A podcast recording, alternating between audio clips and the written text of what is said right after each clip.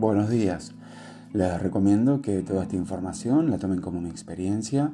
Esto no es una terapia virtual ni pretende serlo. Siempre recomiendo asistir a ayuda terapéutica psicológica como yo lo hago y estos temas también fueron debatidos en ese espacio. ¿Qué título, no? El gran amor de mi vida. Acá comienzo con una contradicción a mí mismo, dado que en un episodio de la trilogía de la personalidad narcisista, les hablo en un momento que esas personas no se merecen el título de amor de nuestra vida. Pero después, reflexionando mucho al respecto, si algún concepto no me cierra, me quedo mucho pensando, cuestionándome todo, para que no sea mi ego el que hable por mí o me cree una creencia limitante.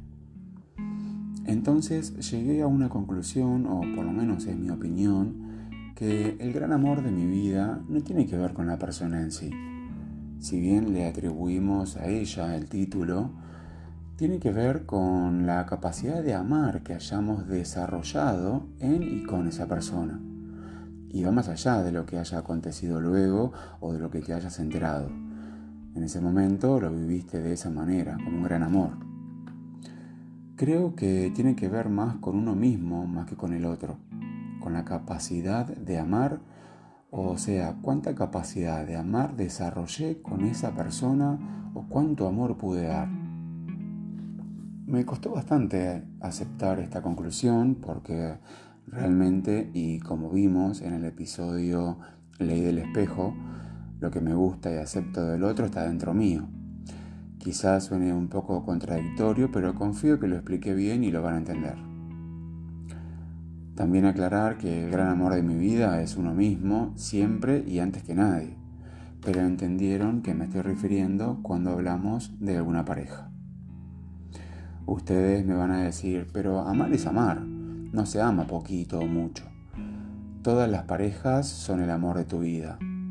Y yo te respondo, ¿cuántas personas han amado a muchas parejas a lo largo de su vida? Pero cuando le preguntas, ¿Quién fue el gran amor de tu vida?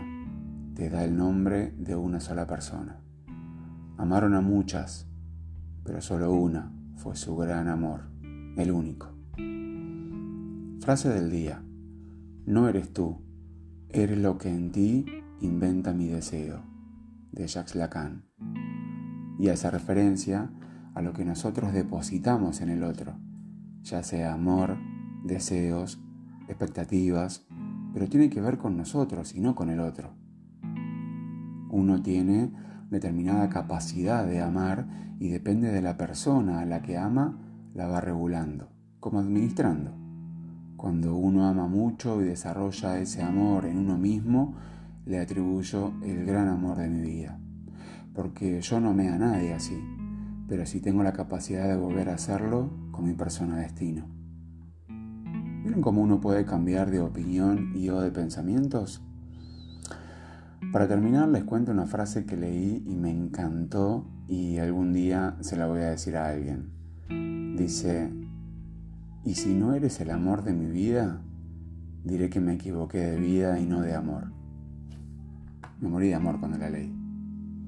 Normalicemos los cierres de relaciones sanos donde aún puedas despedirte con amor y agradecer lo vivido, donde no satanizás al ex o a la ex, porque ese alguien formó parte de tu vida y te vio en tus mejores y peores momentos. ¿Qué mayor acto de amor que decir gracias? De verdad. No se pierdan el próximo episodio, que es el anteúltimo, que se llama ¿Qué año? Un antes y un después. Muchas gracias por acompañarme, no se olviden compartir con sus amigos y recomendar este contenido para ayudar a otros.